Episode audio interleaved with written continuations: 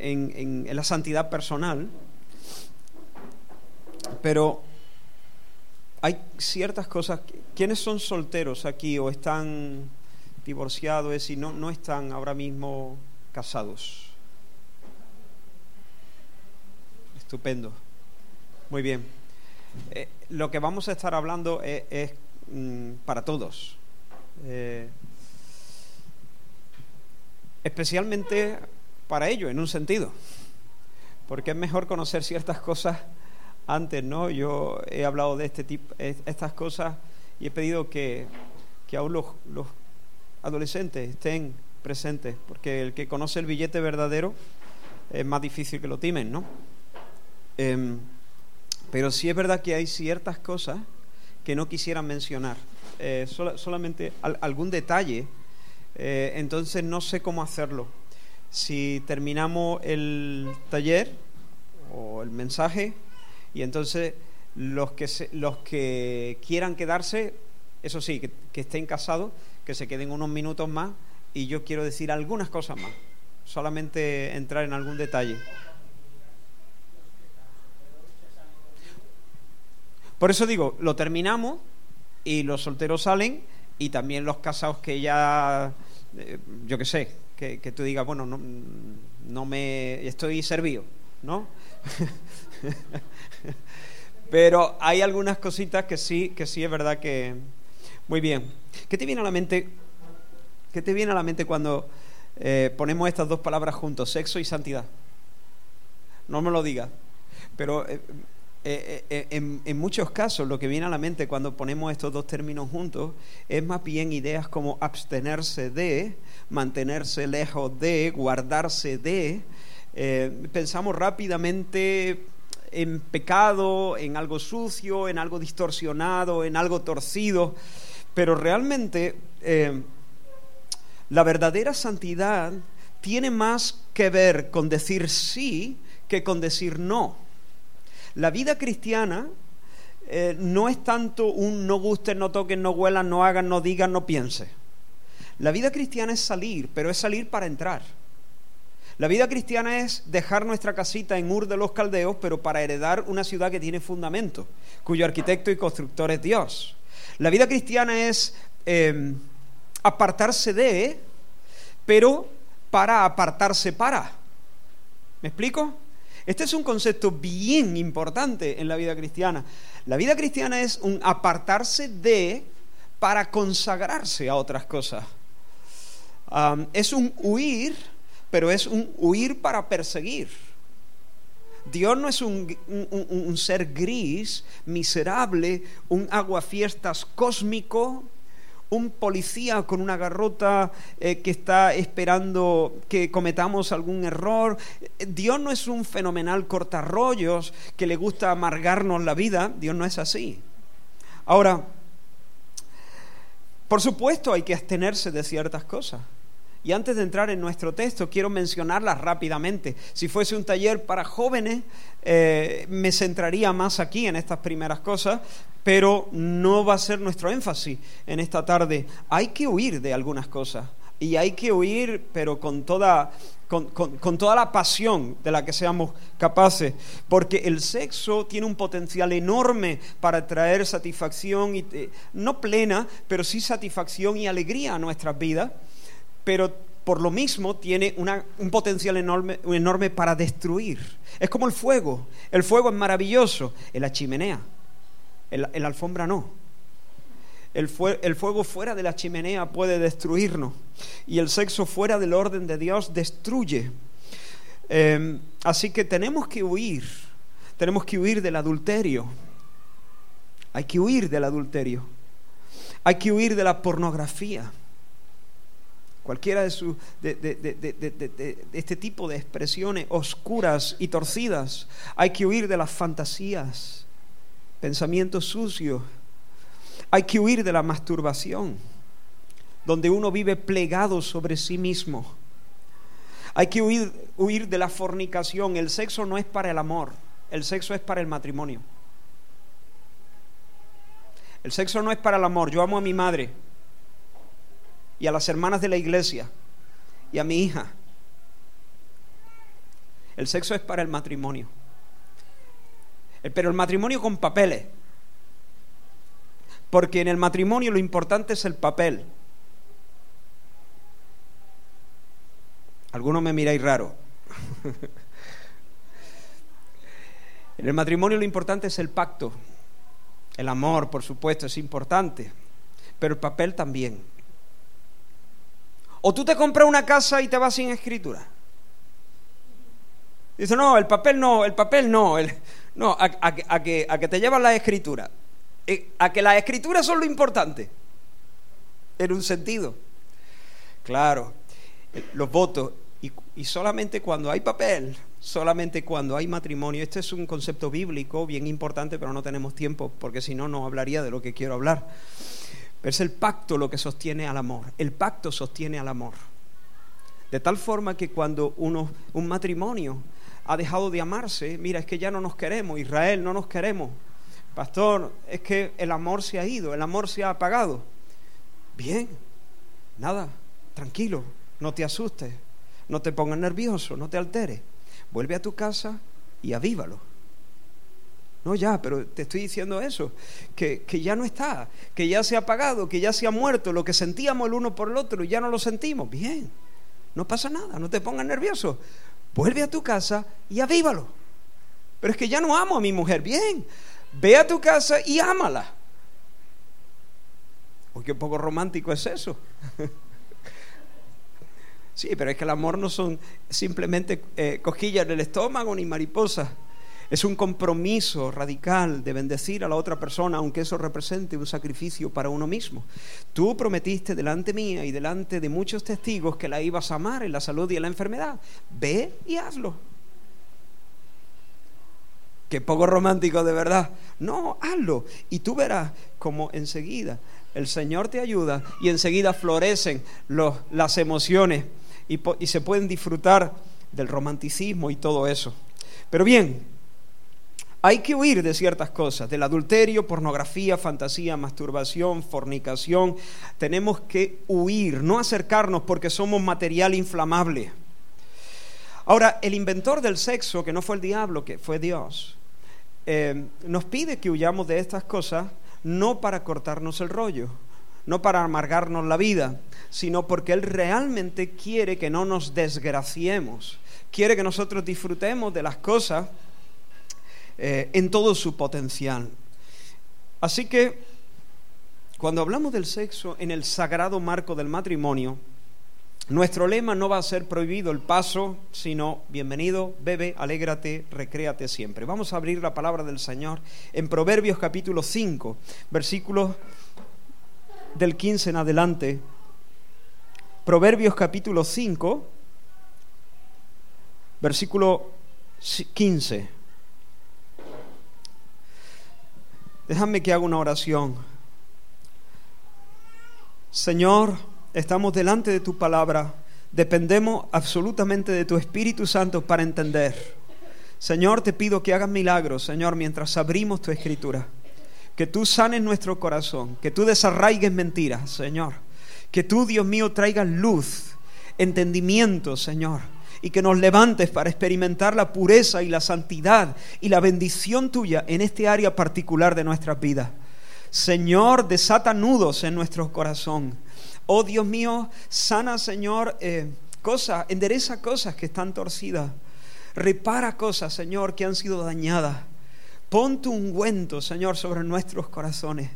Y ayúdanos, Señor, a honrarte en este área particular. En el nombre de Jesús. Amén. Dice la palabra del Señor, Proverbios 5, versículo 15 en adelante, dice, bebe el agua de tu misma cisterna. Es el Padre hablándole al Hijo. Bebe el agua de tu misma cisterna y los raudales de tu propio pozo. ¿Se derramarán tus fuentes por las calles y tus corrientes de aguas por las plazas? Sean para ti solo y no para los extraños contigo.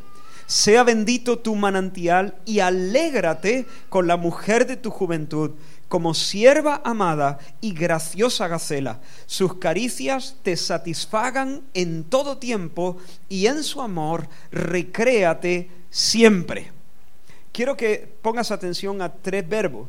Bebe, versículo 15. Luego, en el versículo 18, segunda parte, alégrate. Y en el versículo 19 al final, recréate siempre. Muy bien, date cuenta de lo que el padre le dice al hijo. El padre no le dice al hijo, hijo, si quieres vivir de manera piadosa, si de verdad quieres ser un hombre de Dios, si quieres ser un, tipo espiritual y remontarte a las alturas espirituales, olvídate del sexo. A ver, yo sé, hijo, que los niños no los trae la cigüeña y que es necesario para propagar la raza, eh, pero bueno, lo justo y necesario. Lo justo y necesario para calmar los deseos y para llenar la casa de chiquillos.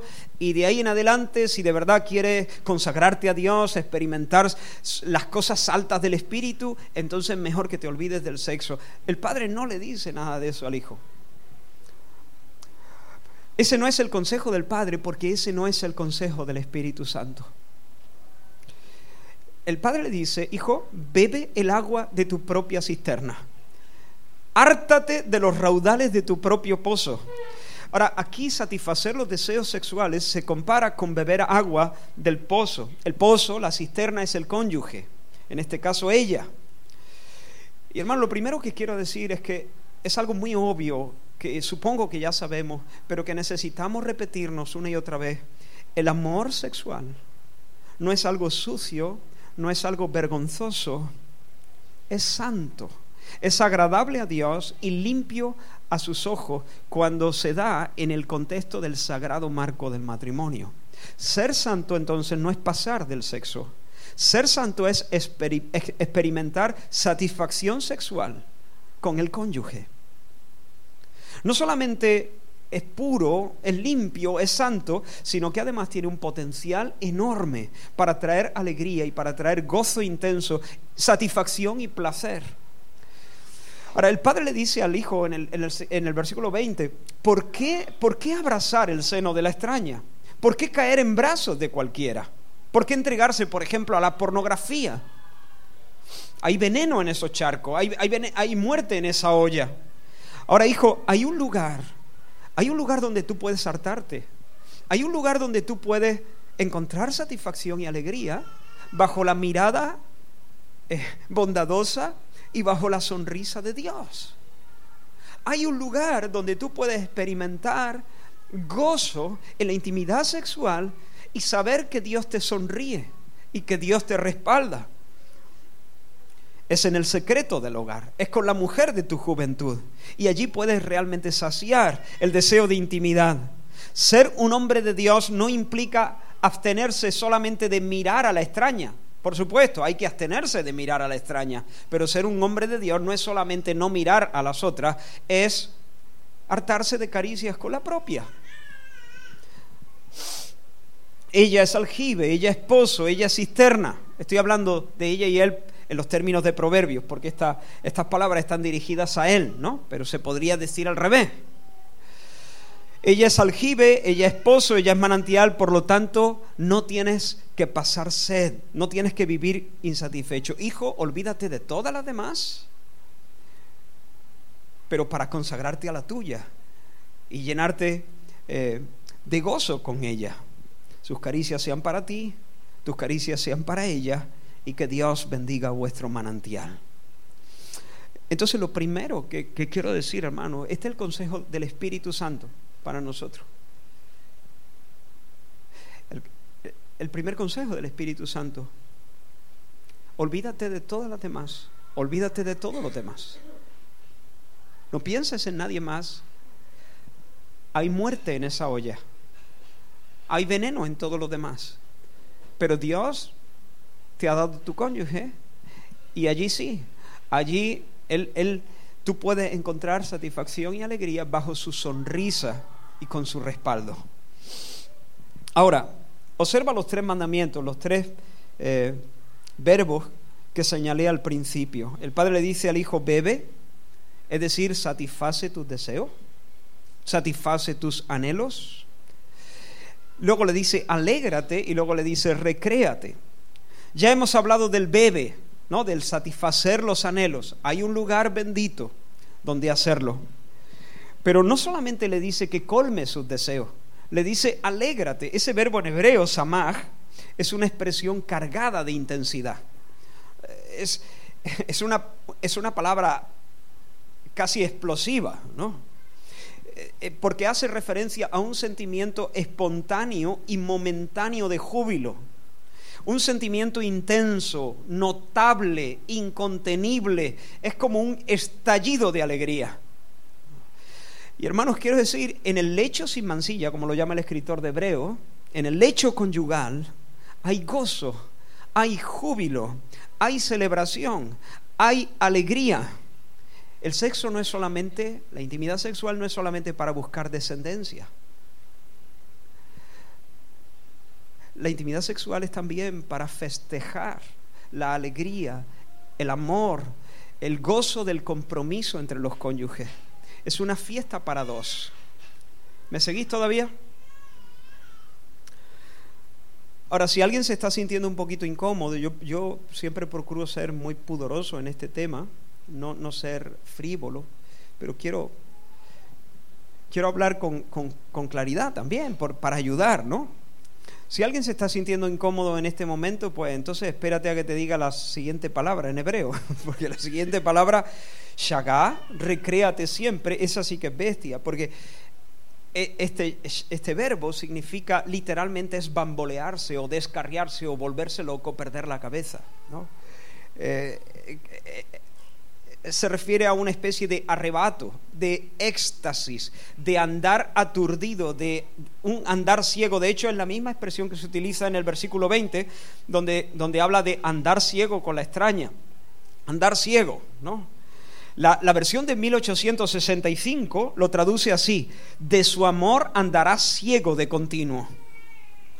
Así que hermanos, el lecho conyugal es un lugar donde se satisfacen deseo, se colman deseo, beber, pero también donde se celebra, donde se hace fiesta, donde hay un sentimiento y un estallido de alegría.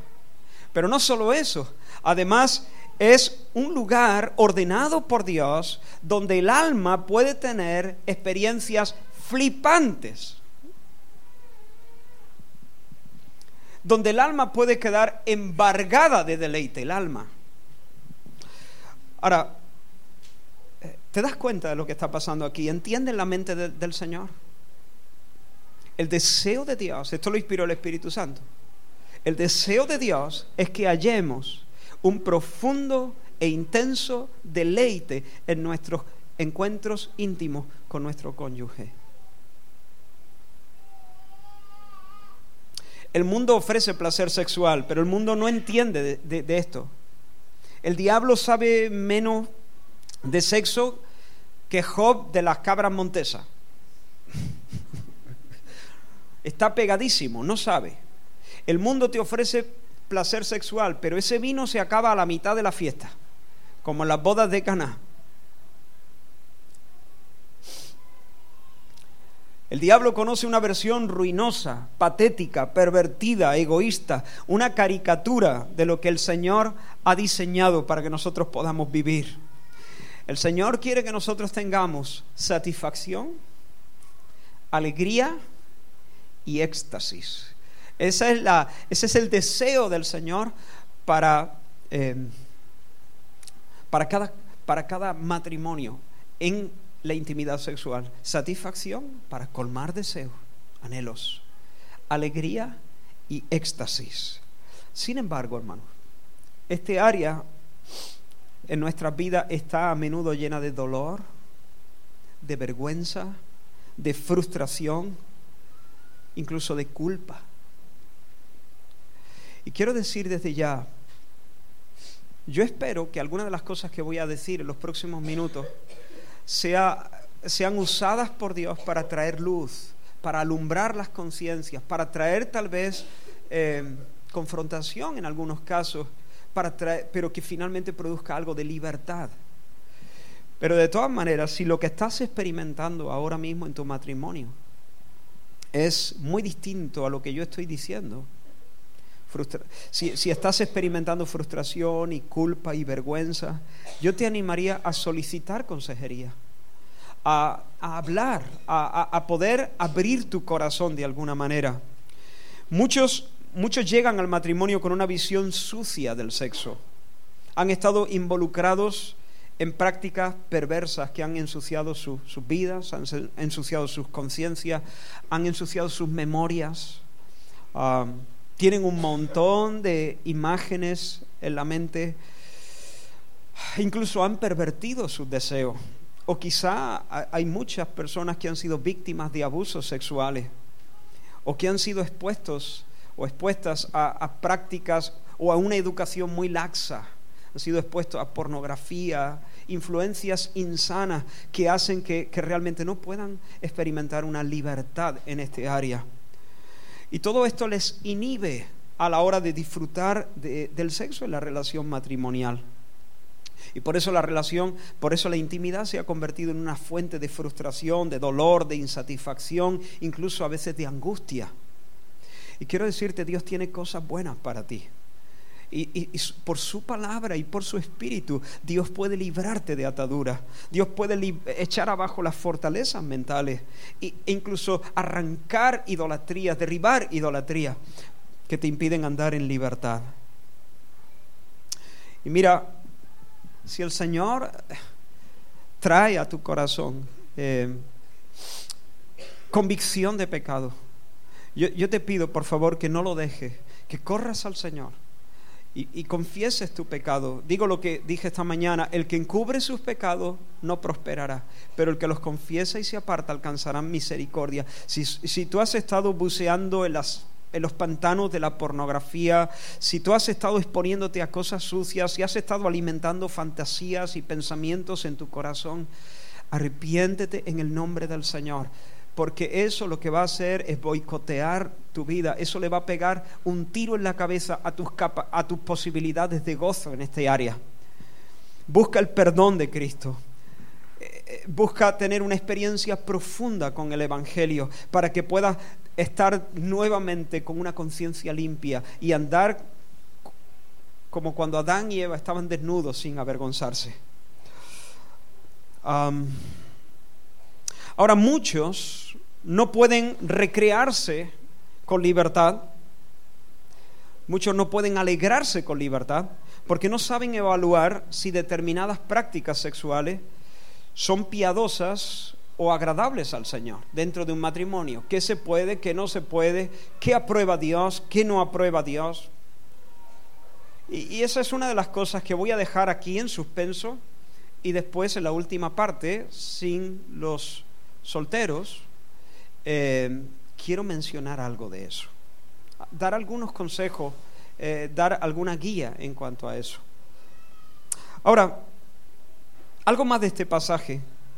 Sí que hemos dicho que ser un hombre espiritual o una mujer espiritual no es pasar del sexo, sino realmente abrazar este concepto que Dios tiene del sexo como algo santo, algo puro, que puede ser una fuente de satisfacción, de alegría y de éxtasis.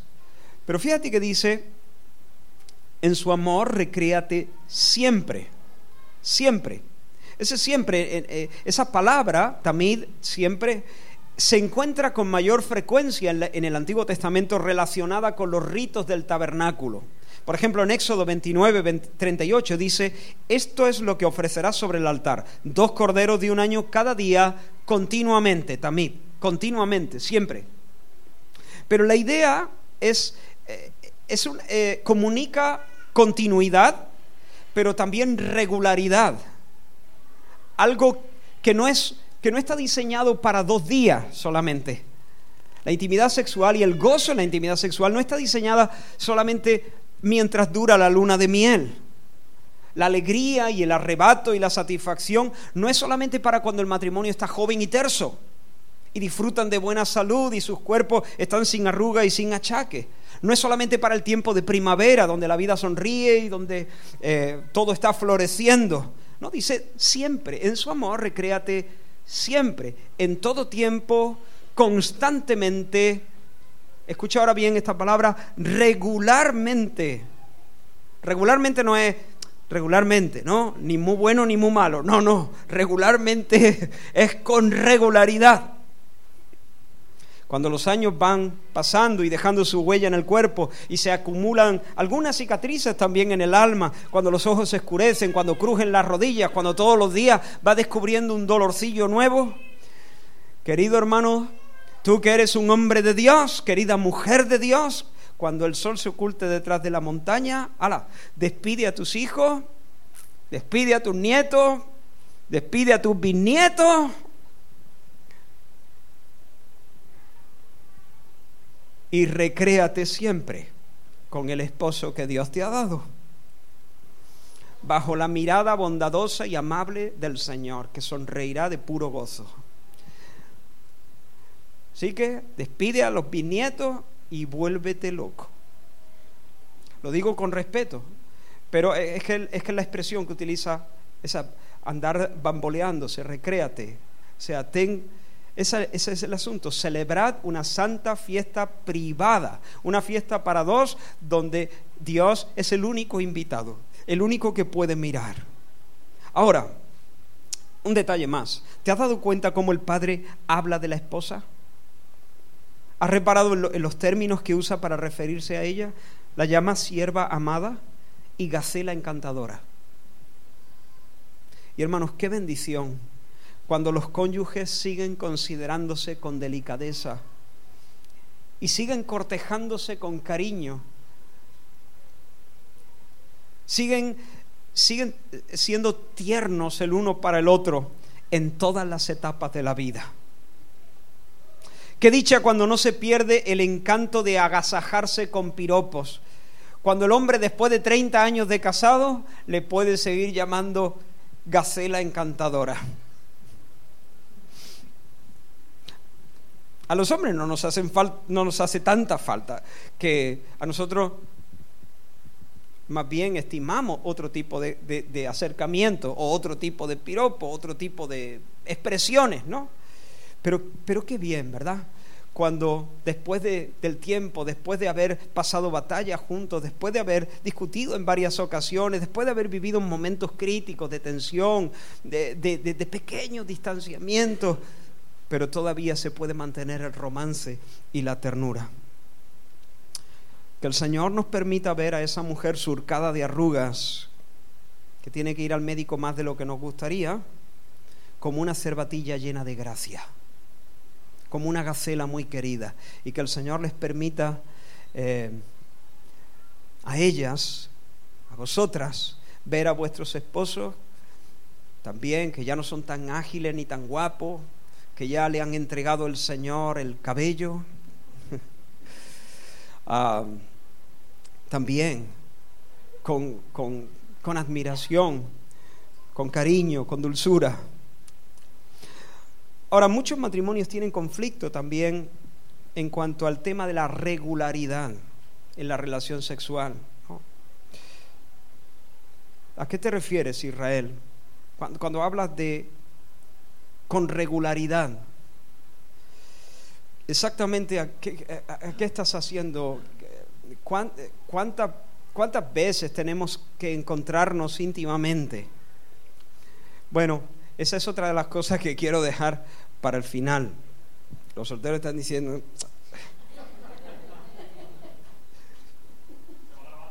Sí, se va a grabar. Sí. sí. Yo sé que son cosas que, bueno, hoy en día eh, mucha información, pero prefiero, prefiero ser prudente y no poner la mente a pensar cuando no toca pensar en eso. Eh, entonces, mm, sí, por, por esa es la razón por la que prefiero dar algunos detalles concretamente eh, solamente a las personas que están casadas. Ahora, Quiero entrar en la parte más importante de este taller o de este mensaje. ¿Por qué es tan precioso el amor conyugal? El amor sexual, concretamente. Debemos entender algunas cosas vitales. Y, yo espero, como he dicho, que entender estas cosas traiga luz y traiga libertad para, para, para, subir a un nivel más alto de entendimiento y de plenitud y de gozo en este tema. Hermanos, Dios inventó el sexo para que los esposos pudieran expresar de una manera muy particular y única la realidad de su unión. Está diseñado para que él y ella se digan de una manera, se expresen físicamente, básicamente esto, somos uno, somos uno. Dios diseñó el sexo para que podamos abrazarnos el alma a través del cuerpo. Repito esa frase. Para que podamos abrazarnos el alma a través del cuerpo. Hay quienes solo abrazan el cuerpo. Ese sexo malo. E, e, ese, ese superficial. Ese patatero. Ese dura. Eh, ese placer dura muy poco. Eh, pero cuando nosotros experimentamos lo que Dios quiere que experimentemos en este, en este área, el placer dura más. Ahora, el Señor inventa la intimidad sexual para que dos personas puedan decirse mutuamente, estoy completamente comprometido contigo.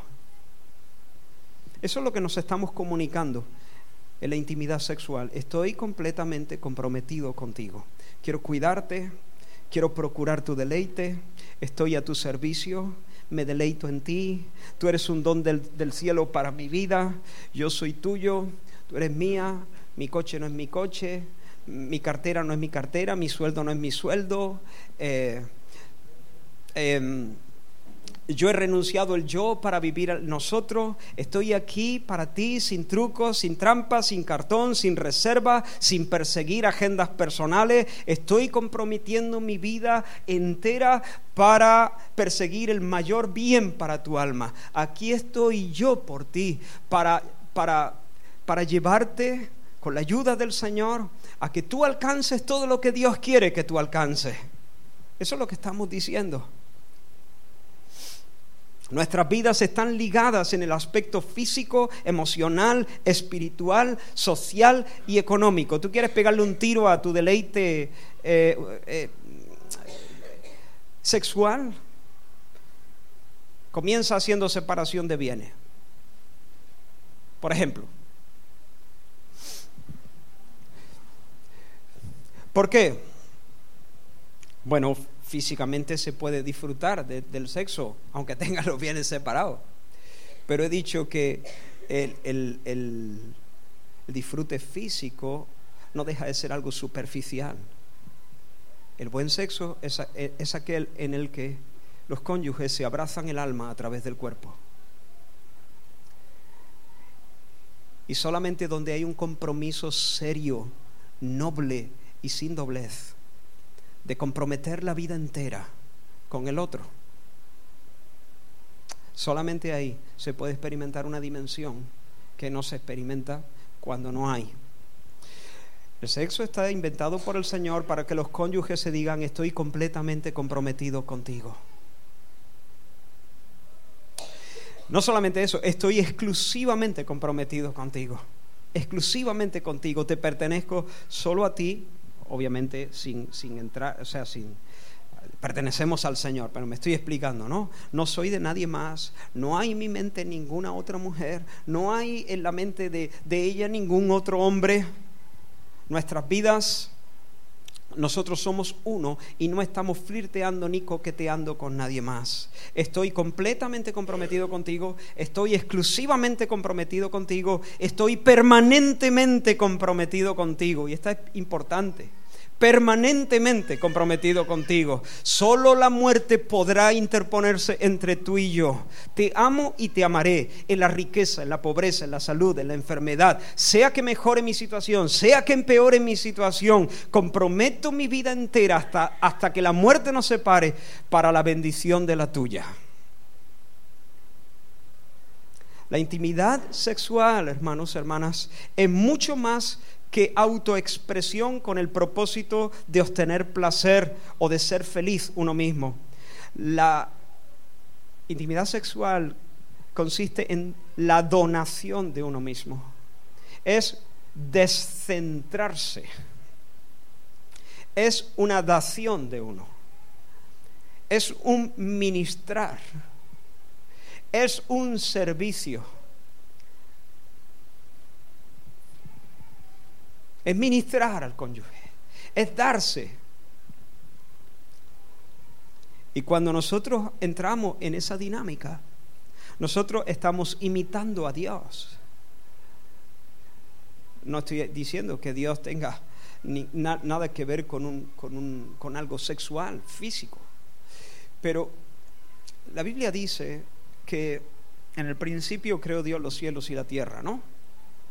Vamos a, a Génesis 1.1. En el principio creó Dios los cielos y la tierra. Quiero hacer una pregunta, una pregunta teológica. ¿Qué pasó antes de Génesis 1.1?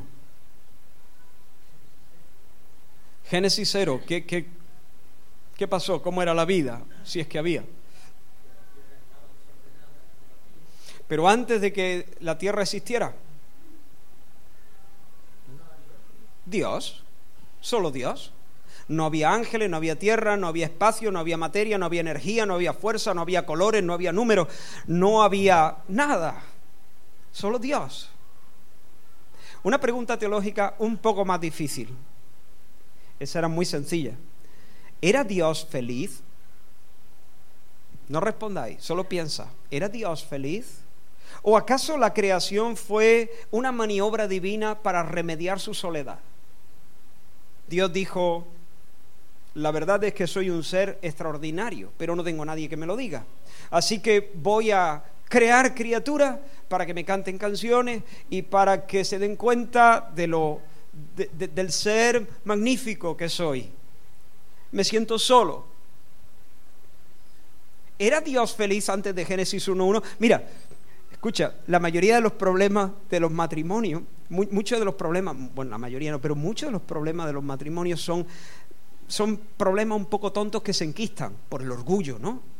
Eh, si a mí me viene, por ejemplo, un matrimonio y me dice ella, vamos a suponer, ¿no? Me dice, pastor, a que, mira, estoy harta de decirle que no se puede dejar la ropa así. Y mira, viene y me deja, me deja las llaves en, el mueble de caoba, me lo tiene todo rayado. A que, a que debería poner la, la, llave en el cajón y no dejarla allí en el mueble, que, que lo está rayando.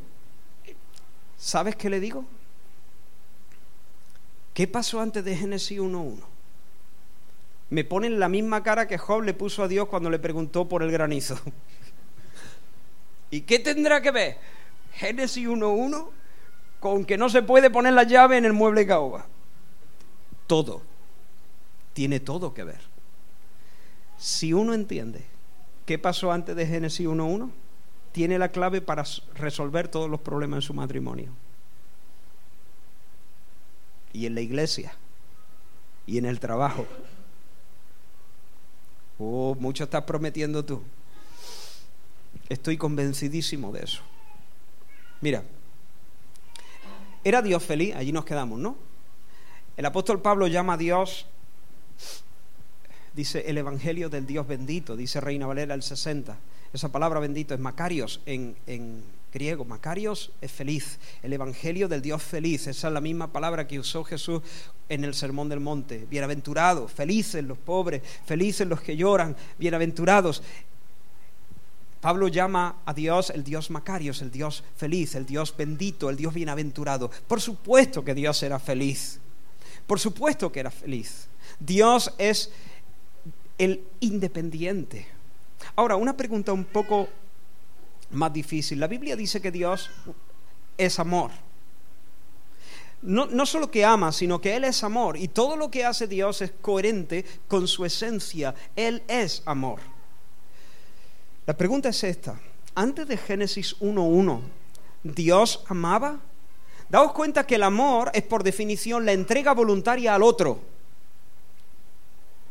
Para el mayor bien del otro, aunque eso represente un sacrificio para uno mismo.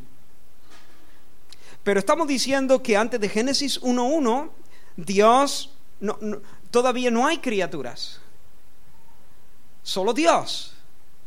Y el amor es la entrega al otro para el, mayor beneficio del otro, aunque represente un sacrificio propio. La pregunta, no me la respondan, ni siquiera levante una ceja, solo medita. Antes de Génesis 1.1, ¿era Dios amor o Dios comenzó a ser amor a partir de que crea criatura?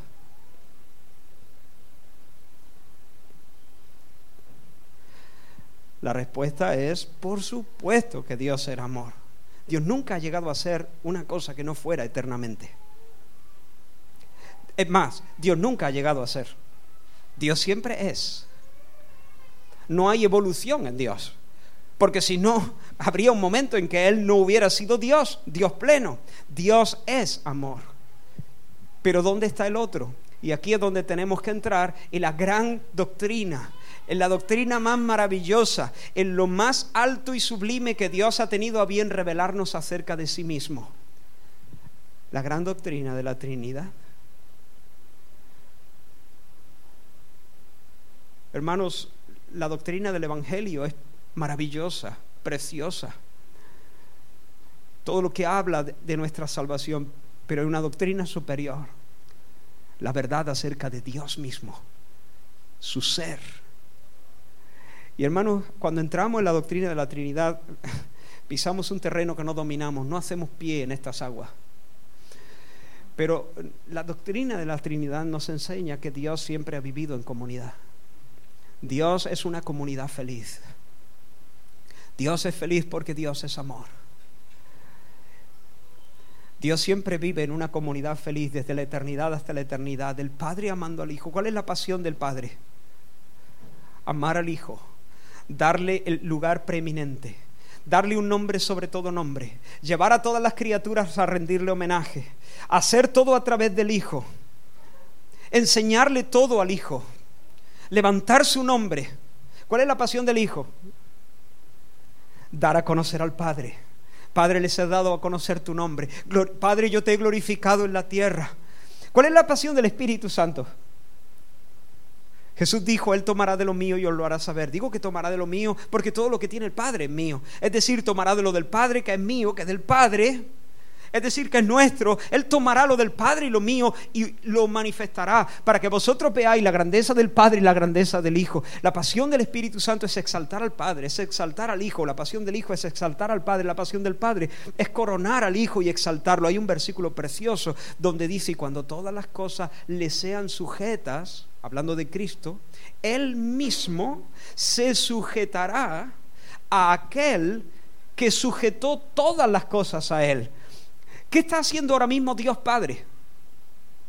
Dios Padre ahora mismo está haciendo que todas las cosas sean reunidas y puestas a los pies del Hijo. Y cuando eso suceda, ¿qué va a hacer el Hijo? Recogerá todo y lo pondrá a los pies del Padre. ¿Te das cuenta de la dinámica? El Padre coronando al Hijo. El Hijo recogerá todo y lo pondrá a los pies del Padre para que Dios sea todo en todos. El Padre ama al Hijo, el Hijo ama al Padre, el Espíritu Santo ama al Padre y al Hijo. La, Trinidad es una, como alguien lo ha dicho, C.S. Lewis dijo, la Trinidad es una danza. La Trinidad es una coreografía de amor, donde Padre, Hijo y Espíritu Santo comulgan, tienen comunión el uno con el otro y ninguno vive de manera egoísta, ninguno vive plegado sobre sí mismo, ninguno vive pensando en sí mismo, siempre viven descentrados, siempre viven dándose. Es, una es un constante donarse, un constante donarse. ¿Me explico? Esta es la clave para resolver todos los conflictos. Todos los conflictos. Ah, y, no quiero ser sensacionalista, es que me lo creo de verdad. mira, un consejo para ser un desgraciado si alguien aquí quiere ser un desgraciado, pero de los de campeonato, de los de libro Guinness, ¿no? Piensa en ti, vive para ti, cuídate tú a ti mismo, preocúpate tú por ti mismo, céntrate en tus cosas, Piensa de esta manera, si yo no me cuido, ¿quién me va a cuidar? Preocúpate de que todos te feliciten para tu cumpleaños, de que te tengan en cuenta para todas las cosas, de que estés en los altares de la gente. Preocúpate de que tus derechos no sean pisoteados y te habrás desgraciado la vida. ¿Quieres ser feliz? Rompe el espejo. Mira más allá porque el mundo no termina donde termina tu nariz. Mira más allá y vive como Dios, amando. Amando a Dios, amando al prójimo, dándote, descentrándote, dándote. Ahora, cuando un matrimonio expresa su amor en una intimidad sexual de esa manera, encuentra plenitud. Cuando se acercan para tomar, encuentran insatisfacción. Cuando se acercan para ministrar, para donar, para, para dar, eh, para perseguir la bendición del otro, entonces encuentran satisfacción. Y cuando entramos en esa dinámica de dar, de expresar amor, estamos imitando al Dios trino, al Dios feliz, por cierto. Por lo tanto, si quieres tener relaciones sexuales satisfactorias, piensa en la danza trinitaria. Ahí está el concepto teológico importante para poder aprender a, como dirían en el mundo, hacer el amor. Olvídate revistitas tontas. Y diez consejos de pacotilla. La Trinidad, a amar se ha dicho, a entregarme, a darme. Ahí está el concepto importante. Así que el buen sexo es una declaración de unidad, somos uno, de intimidad, de entrega y de celebración, celebración y placer. Es decir, es una expresión de común unión, de comunión. ¿Hasta aquí vamos bien? ¿Se entiende? Sí. Como no os conozco, no sé leer muy bien vuestras caras. Entonces estoy, estoy, porque hermano, de verdad, mi intención no es soltar una charla. Mi, intención es ser útil, ayudar, servir, eh, dar un trozo de pan. Y, por eso, si, si, alguien, como esto no es una predicación, es, es como un taller, si alguien se traba, si no me estoy logrando explicar, deténme y me dice Israel, explica, inténtalo de nuevo, explícalo otra vez. Y yo lo intento de nuevo. Hermanos, la intimidad sexual es una confirmación del pacto que hicimos ante Dios en presencia de muchos testigos, una recreación física de la unidad inseparable que debemos tener en todas las demás áreas de nuestra existencia. La, la relación sexual en el matrimonio es como la mesa del Señor en la iglesia. Cuando nosotros estamos en comunidad, la congregación local, ¿no? Allí el Señor está en medio de nosotros porque estamos en su nombre y entonces celebramos la mesa del Señor y hacemos un memorial, eh, un memorial profético en realidad porque estamos conmemorando la muerte del Señor, pero conmemoramos su resurrección y estamos anunciando que Él viene a por nosotros. Por eso proféticamente estamos, estamos anunciando que lo que nos espera que lo que nos espera es un banquete. Que esto en realidad es una, una, expresión de lo que nos espera mañana. Ya sabéis, ¿no? Si tú eres cristiano, si somos la iglesia del Señor, esta vida es como una consejería prematrimonial. Lo que está por delante es las bodas y luego el convite. Y por los siglos sin fin, un convite en la presencia del Señor, fiesta y alegría con nuestro eh, Rey y Esposo Jesús. Y cuando lo hacemos, estamos celebrando lo que somos, lo que Él es para nosotros, lo que nosotros somos para Él. Él es nuestro Dios y nosotros somos su pueblo. Él es nuestro esposo y nosotros somos su esposa. Él es nuestro rey y nosotros somos su pueblo. Bien, pues cuando un matrimonio entra en, esa intimidad sexual, es, es como, como la mesa del Señor en la iglesia están celebrando lo que son, están proclamando lo que el Señor les ha hecho. Somos uno, tenemos, eh, eh, eh, estamos vinculados hasta que la muerte nos separe. Yo soy por ti, tú eres por mí, etcétera. Sí. Sí, un poquito más alto para que te oigan al final.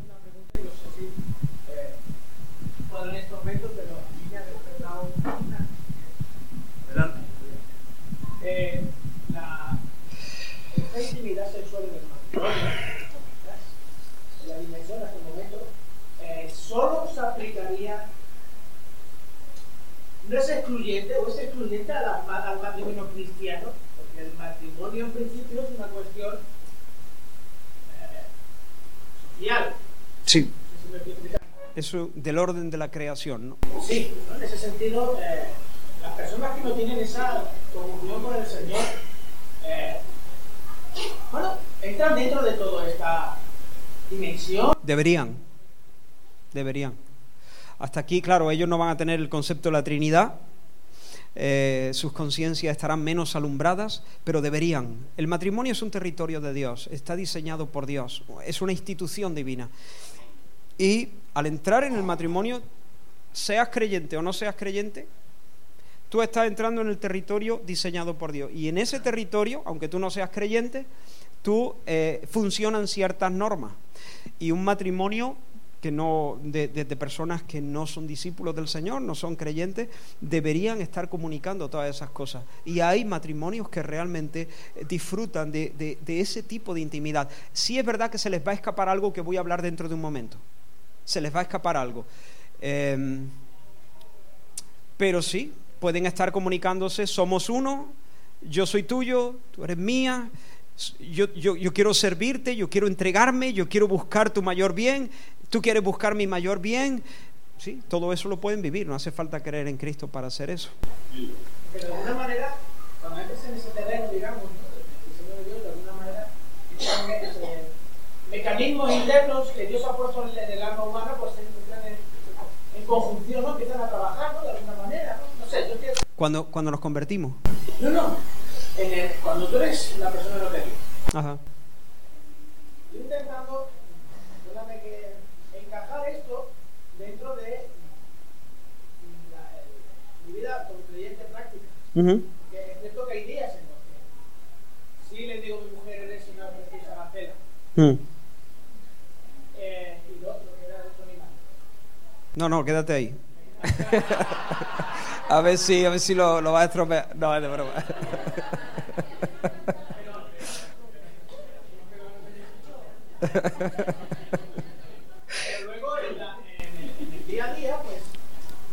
Se te olviden esas cuestiones, pero parece que hay como un piloto automático. Mm, ya. Entonces ese piloto automático, no digo que no, el Espíritu Santo está mm. tú ves matrimonios que no tienen una relación, tú sepas que eso no van a ninguna iglesia, no tienen, pero van y funcionan y el universo, el universo pues no se cae. Aquellas personas en las que, en ese, ese piloto automático impreso por Dios cuando uno entra en, ese, en esa dimensión que no es ya. meramente humana, ¿no? sé, no Sí. Cuando ya te digo, se, se, se, escapa, pero lo veo tangencial al, al, tema de, que hablas, ¿no? Porque cuando eh, tú estás hablando con alguna pareja no creyente de tu vida, uno dice, menganito o fulanita se llevan mejor que ya. un matrimonio de la iglesia, ¿no? Entonces, Hombre, ¿cómo, cómo, encaja todo eso? Yo creo que de alguna manera Dios ha impregnado al ser humano diseño, todo eso, no sé, ya te digo. Son, veo que elementos tangenciales hay sí. para la vida después de... Bien, e, e, esta debería ser la vivencia de todos. Lógicamente, el que no es creyente, eh, hay matrimonios que se llevan muy bien, efectivamente, pero el que no es creyente siempre va a tener más dificultades por una sencilla razón porque el corazón del ser humano, seas quien sea, es egoísta por, la caída. Pero nosotros tenemos, el creyente tiene el Espíritu de Dios, que lo confronta y que nos da la capacidad de vencer el egoísmo em, de una manera diferente que cuando no conocemos al Señor. Eh, de tal manera que ya no sirvamos más al pecado. Entonces, eh, una hay, hay, hay, matrimonios que no, de, de, no creyentes que realmente por sus caracteres, por su disciplina, por su forma de ser, por su... Bueno, porque las personas también tienen, hay una gracia, ¿no? Que es la gracia común. El Señor da eh, también, portamos, aunque de una manera mm, no plena ni perfecta, sino muy, muy tarada, pero portamos la imagen del, del Señor. Entonces, todas estas cosas las puede vivir eh, una persona no creyente, pero algo se le va a escapar de lo que voy a hablar ahora dentro de un momento, ¿no? Ahora, entonces, cuando nosotros vivimos de esa forma, la intimidad sexual, realmente el matrimonio se fortalece. Como la iglesia se fortalece cuando, cuando celebra la mesa del Señor de una manera eh, con entendimiento y de una manera ordenada. Pero cuando el sexo no se vive en este marco, en un marco de compromiso total, entonces hiere, separa, frustra, incluso destruye. Ahora, hay algo más. Dios ha diseñado el, sexo no solamente para que una, un matrimonio se diga, estoy completamente eh, ligado a ti, estoy exclusivamente comprometido contigo, estoy permanentemente comprometido contigo. Hay algo más. Y ahora espero que esto no resulte demasiado místico. A ver si soy capaz de explicarlo. Dios diseñó el sexo también para que sea una pequeña ilustración de su relación, la relación de Dios con los suyos. Me explico. El placer y la intimidad que disfrutamos con nuestro cónyuge sirve como una muy pálida muestra del placer y de la intimidad que se puede disfrutar al conocer a Dios cara a cara. Es decir, este placer temporal, ubicado aquí en el espacio y en el tiempo, anticipa el gran gozo. ¿Cuál es el gran gozo? ¿Cuál es el pináculo de los placeres? La visión beatífica, decían los antiguos, la visión cara a cara con Dios. Ver a Dios, conocer a Dios cara a cara, ese es el pináculo de los placeres. Pues bien, por cierto, abro un paréntesis aquí. Eh,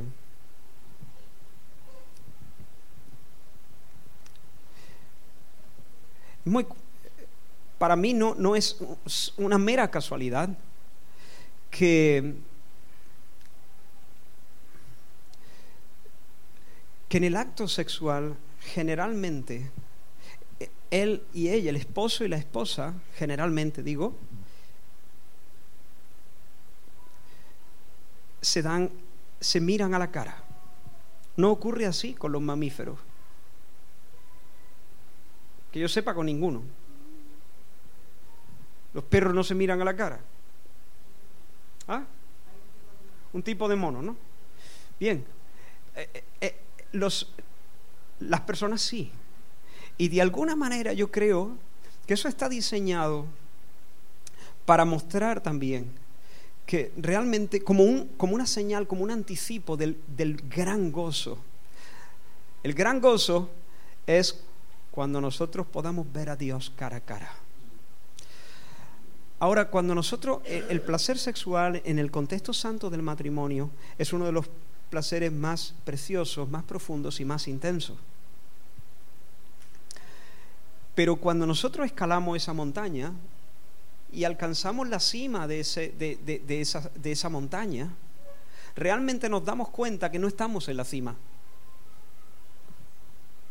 A ver, a ver si me, me, explico. Cuando nosotros escalamos esa montaña, desde esta nueva posición, avistamos que hay otra montaña más alta. Es decir, aquí subimos y desde esta nueva perspectiva nos damos cuenta que todavía hay un anhelo insatisfecho. El sexo está eh, diseñado no para traer satisfacción plena. Y si alguien quiere buscar satisfacción plena en el sexo, se va a sentir muy, muy desgraciado y muy frustrado. Es más, ninguno de los placeres de esta vida están diseñados para traer satisfacción plena. Ninguno. ¿No te ha pasado a ti, esto C.S. Lewis lo hablaba eh, de cuando en cuando, ¿te ha pasado a ti que has soñado con algo, unas vacaciones, por ejemplo, o unas navidades donde has podido reunir a toda tu familia, han venido todos tus hijos y tus nietos y, has dicho, oh, 15 días vamos a estar juntos o unas vacaciones, las planificaste, eh, imaginaste mil veces cómo podría ser y luego lo llevaste a cabo y todo salió bien, todos sanitos, todos gorditos, todos guapos, todos sonrientes, ni un, ni un mal rollo, has disfrutado, tú repasas la escena y dices, la verdad es que lo hemos pasado genial y sin embargo sientes muy, muy hondo que algo se te ha escapado. O planificaste un viaje o, algo muy especial que tú estabas queriendo, eh, poniendo allí tus, tus deseos y luego pasó y cuando tú repasas aquello te dices, es que salió bien, ¿Qué, qué, qué mal le puedo pedir a esto? Y sin embargo se te ha quedado como un sentimiento de que algo faltó, algo se te escapó. ¿Alguien reconoce ese sentimiento? Además de... Yo, yo reconozco ese sentimiento en mi, en mi corazón. C.S. Lewis decía muchas veces, las cosas y los placeres de esta vida están diseñados para que produzcan eso. Porque efectivamente hay algo más. Hay algo más. La visión beatífica. Ese algo que se te está escapando es una cosa, añoramos el hogar. Y, los grandes placeres de la vida simplemente nos llevan a una cumbre desde la que podemos avistar que hay otra cumbre a la que todavía no podemos acceder. ¿Me explico? Y desde allí hay un sentimiento que es bueno que esté, es bueno que esté, porque desde allí podemos clamar, sí, ven, Señor Jesús, sí, amén, ven, Señor Jesús.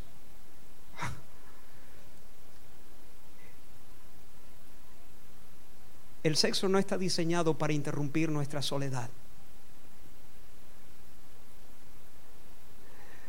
Las vacaciones no están diseñadas para cancelar nuestros más profundos anhelos. El amor romántico y el matrimonio no está diseñado para eso. El ministerio no está diseñado para eso.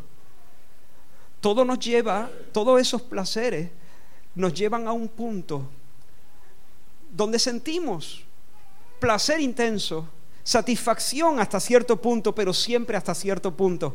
Siempre nos dejan sintiendo un algo que no se llena porque no están diseñados para llenarlo. El sexo no está diseñado para interrumpir nuestra soledad. Solo la visión beatífica hará eso.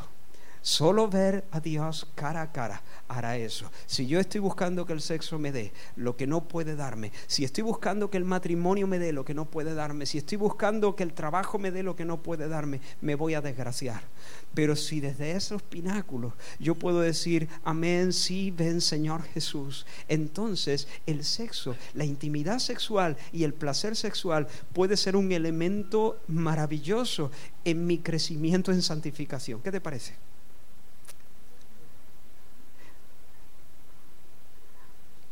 Alguno lo llamó, y, no quiero ser grosero, de verdad que no quiero ser grosero, pero alguno lo llamó porque yo, en, una, en un lugar donde yo estaba hablando con varias personas, ¿no? y estábamos hablando de esto, ¿no? Allí en el momento de más placer, donde uno realmente está saboreando lo que el Señor quiere darte a través de esa experiencia íntima con el cónyuge todavía hay un pináculo más alto y desde allí, si somos espirituales, podemos avistarlo. Y allí mismo tenemos que aprender. John Piper habla de esto, no sé si conocéis a este pastor. Él habla de utilizar los gozos de la vida para fomentar nuestra hambre de Dios. Los gozos de la comida. ¿A quién le gusta comer? Pero la comida no está diseñada para satisfacer nuestros grandes anhelos. Así que cuando comemos y lo disfrutamos, todavía podemos decir, ven Señor Jesús, porque la comida no me calma. Hay gente que cuando está ansiosa, cuando está preocupada, cuando está triste, cuando está agobiada, cuando está furiosa, abren el frigorífico y empiezan a comer. Pero no, no, no, no, la comida no ha sido diseñada para calmarte ni para curarte el corazón. Allí hay que detenerse y decir, sí Señor, amén, ven Señor Jesús, quiero verte cara a cara.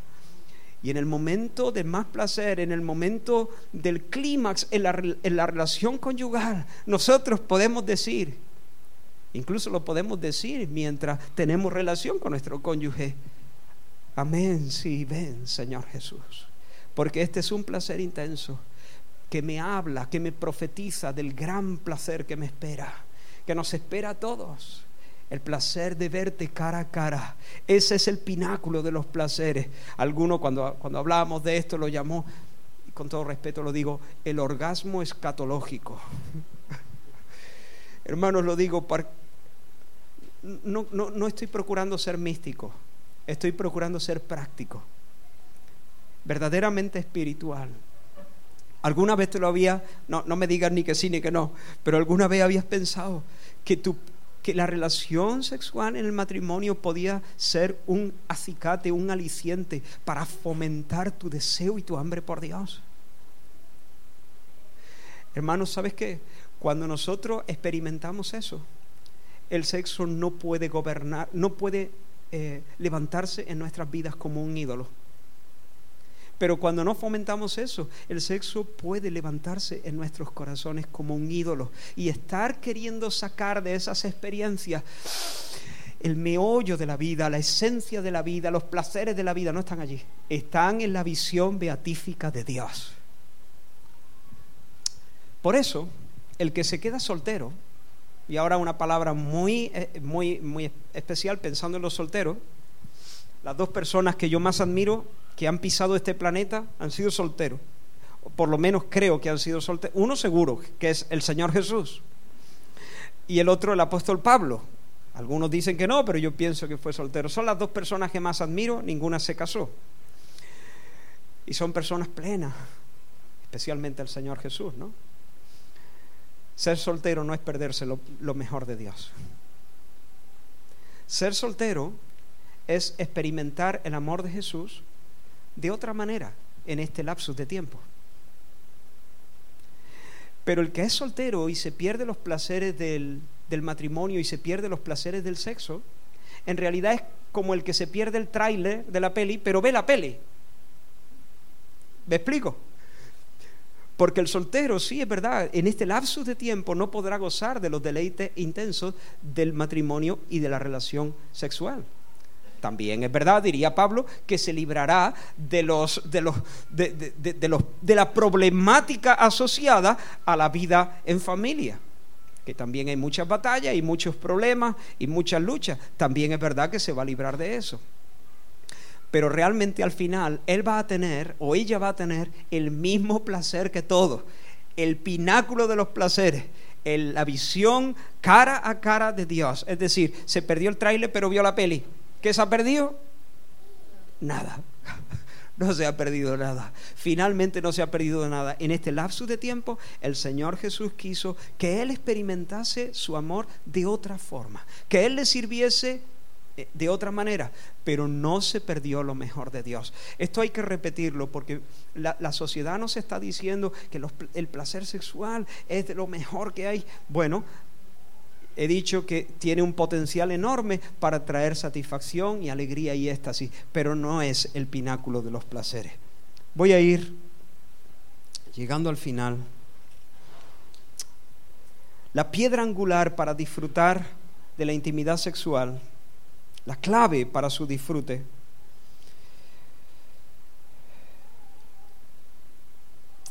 es que el sexo no sea, o el placer sexual no sea un ídolo en nuestros corazones. Nosotros vivimos en una sociedad obsesionada con el sexo. En el cine, la publicidad, la moda, la música, etcétera, etcétera. Estamos inmersos en una cultura sensual, erótica. Yo tengo, hermanos, que apartar la mirada, supongo que igual que tú, apartar la mirada o cambiar el canal para no ver anuncios de perfumes, hermano, de cremita, de yogures Porque todo me lo están vendiendo de esa manera. Yo no quiero ver a una mujer desnuda, solamente a, mi esposa. ¿Me explico? No me interesa, me hace daño. Y no porque yo sea un, santurrón que voy levitando ni historia, sino porque sencillamente ese, ese, terreno no me corresponde. ¿no? esto, como dijo Job, estos dos ojitos son para mi esposa, para nadie más. No pude leer los, los mensajes, los, mensajes anónimos que dejaron unos artistas completamente gratis dibujados en el cristal del coche de mi hermano y de mi padre cuando lo aparcaron en un terreno con polvo. Cuando me acerqué a los... tuve que mirar para otro lado. Estaba lleno de dibujitos, ninguno había dibujado su casa con su chimenea. Estaba lleno de eso, ¿Por qué la gente dibuja penes en el cristal de un coche?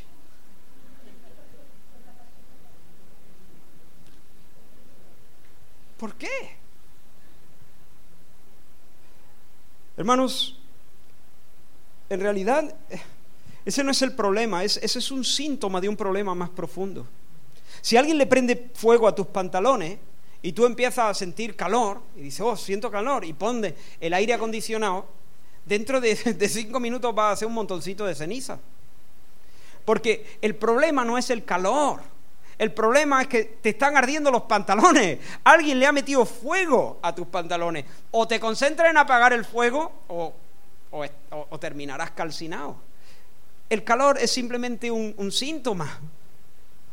La causa es el fuego. Bien, pues el hecho de que la gente dibuje ese tipo de cosas, que la pornografía no pare de crecer y que haya gente violando en manada a chicas, y mujeres violando a niños también. Mujeres violando a niños. Yo he tenido que tratar con personas así, que han, abierto su corazón y me han confesado esas cosas. ¿Eh? Esas cosas no salen en la televisión, pero también lo hay. ¿Por qué? Eso es simplemente el síntoma no es el problema. El problema es más profundo y el problema lo describe Pablo en el primer capítulo de Romanos. La ira de Dios se revela desde el cielo contra toda impiedad e injusticia de los hombres que detienen con injusticia la verdad. Porque lo que de Dios se conoce les es manifiesto, pues Dios se lo manifestó. Porque las cosas invisibles de Él, su eterno poder y deidad, se hacen claramente visibles desde la creación del mundo, siendo entendidas por medio de las cosas hechas, de modo que no tienen excusa pues habiendo conocido a Dios, no le glorificaron como a Dios ni le dieron gracia, sino que se envanecieron en sus razonamientos, y su necio corazón fue entenebrecido. Profesando ser sabios, se hicieron necios y cambiaron la gloria del Dios corruptible en imagen en, semejanza de imagen de hombre corruptible, aves, cuadrúpedos, cuadrúpedos, reptiles, por lo cual Dios los entregó a la inmundicia en las concupiscencias de sus corazones, de modo que deshonraron entre sí sus propios cuerpos, ya que cambiaron la verdad de Dios por la mentira, honrando y dando culto a las criaturas antes que al Creador, el cual es bendito por los siglos. Por eso Dios los entregó a pasiones vergonzosas, pues aún sus mujeres cambiaron el uso natural por, el que es contra naturaleza. Y de igual modo también los hombres, dejando el uso natural de la mujer, se encendieron en su lascivia unos con otros, cometiendo hechos vergonzosos hombres con hombres y recibiendo en sí mismos la retribución debida a su extravío. Y como no aprobaron tener en cuenta a Dios, Dios los entregó a una mente reprobada para hacer cosas que no convienen. Hermano, básicamente lo que este texto está diciendo Mira, Dios ha diseñado nuestro sistema solar para que sea presidido por un astro rey, una estrella que es el Sol, y alrededor de la cual giran todos los planetas, entre ellos el nuestro, los planetas y sus satélites. Imaginaos que nosotros decimos, ¿y por qué nosotros le vamos a dar vuelta al Sol? Porque el Sol nos dé vuelta a nosotros, ¿no? Imagínate que ahora nosotros decimos, eh, pues ahora ya nos hemos cansado de dar vuelta. Ahora nos vamos a anclar y que el sol le, le dé la vuelta a la tierra. ¿Qué pasaría? ¿Qué pasaría si en un intento de ser los reyes del universo, nosotros, la Tierra, decidiera ser el centro del sistema solar? ¿Por qué no haríamos el Araquiri? Se colapsaría, sería una ruina. El sistema solar sería un amasijo de todo se descolocaría, todo se descuadraría. Pues bien, la vida ha sido diseñada para que todos los planetas giren en torno a un astro rey que se llama Dios. Y para que Dios sea el astro rey, sea el centro de toda nuestra vida y nuestro universo. Trabajo, iglesia, amigos, placer sexual, comida, entretenimiento, dinero, etcétera, etcétera. Todos esos planetas tienen que girar en torno a Dios. Pero en nuestra rebelión, dice Pablo, como ellos no estimaron a Dios, como no le conocieron ni le dieron gracia, quisimos sacarlo de nuestro barrio. Dijimos, Dios, no te queremos en nuestro sistema. Vete fuera, vete fuera de nuestro barrio. Y sabes, lo que Dios hizo, en lugar de exterminar la raza humana, nos dijo, está bien, que sea como queráis, me voy. ¿Qué queréis poner en el medio? Y cuando Dios es ninguneado, cuando Dios es rechazado, cuando Dios no es tenido en cuenta, uno de los planetas más potentes para ponerse en el medio es el sexo. El sexo es una maravilla como siervo, pero es un tirano como amo. Cuando Dios es el centro, el sexo tiene un potencial enorme, enorme de traer alegría y satisfacción. Pero cuando el sexo se coloca en el centro del sistema solar, nos arruina. Es un estafador, nos roba la cartera, nos promete mucho y no nos da nada. Nos promete mucho y nos lo quita todo. La clave para el disfrute del sexo es que el sexo no ocupe el primer lugar. La clave para el disfrute del sexo es que Dios sea el sol de nuestro sistema. Porque solamente cuando Dios es centro, solamente cuando nosotros le adoramos a Él, tenemos la libertad de disfrutar del sexo sin el peligro de que se convierta en nuestro Dios. ¿Me explico? Bien. Estoy terminando. El amor sexual no ha sido diseñado por Dios para darnos plenitud. Y cuando procuramos obtenerla por esa vía, lo que nos queda es la insatisfacción y la frustración. Para disfrutar del sexo, tenemos que primero hacer que Cristo sea la alegría de nuestras vidas. Quiero preguntarte, ¿Cristo es la alegría de tu vida? ¿El gozo de tus gozos? Cuando Cristo es la alegría de tu vida, tú tienes que acercarte a todas las cosas en esta vida satisfecho. Tienes que acercarte ya saciado, tienes que venir saciado de casa. Cuando te acerca al sexo, con ansiedad, procurando que el sexo te dé los placeres que tú necesitas, te has desgraciado. Pero cuando vienes lleno, satisfecho en Cristo, Él es la alegría de tu vida, entonces te acercas allí para dar, para ministrar. Te acercas para dar y entonces sales lleno. Cuando Cristo es la alegría de tu vida, te acercas al ministerio para dar, no para obtener y entonces sale lleno. Te acercas al matrimonio para dar. Te acercas a la paternidad para dar y no para tomar. Te acercas a las demás personas para dar. ¿Por qué? Porque tú vienes lleno de casa. No vienes como, como un parásito para obtener eh, lo que te falta. No, no. Tú vienes ministrado, tú te has caído en el caldero como Obélix, ¿no? o Asteri, no me acuerdo. Obélix, ¿no? Has caído allí. Cristo es tu satisfacción. Y cuando Cristo es el sol de tu vida, entonces te empiezas a relacionar con las demás cosas de una manera libre. ¿Por qué? Porque no la necesitas. La clave para disfrutar del sexo es no necesitarlo, porque uno está pleno en Cristo Jesús. Y cuando uno se acerca de esa manera, entonces uno tiene libertad para tomar todo lo que Dios quiere que tomemos de ahí y sin embargo no caer presos de esa pasión.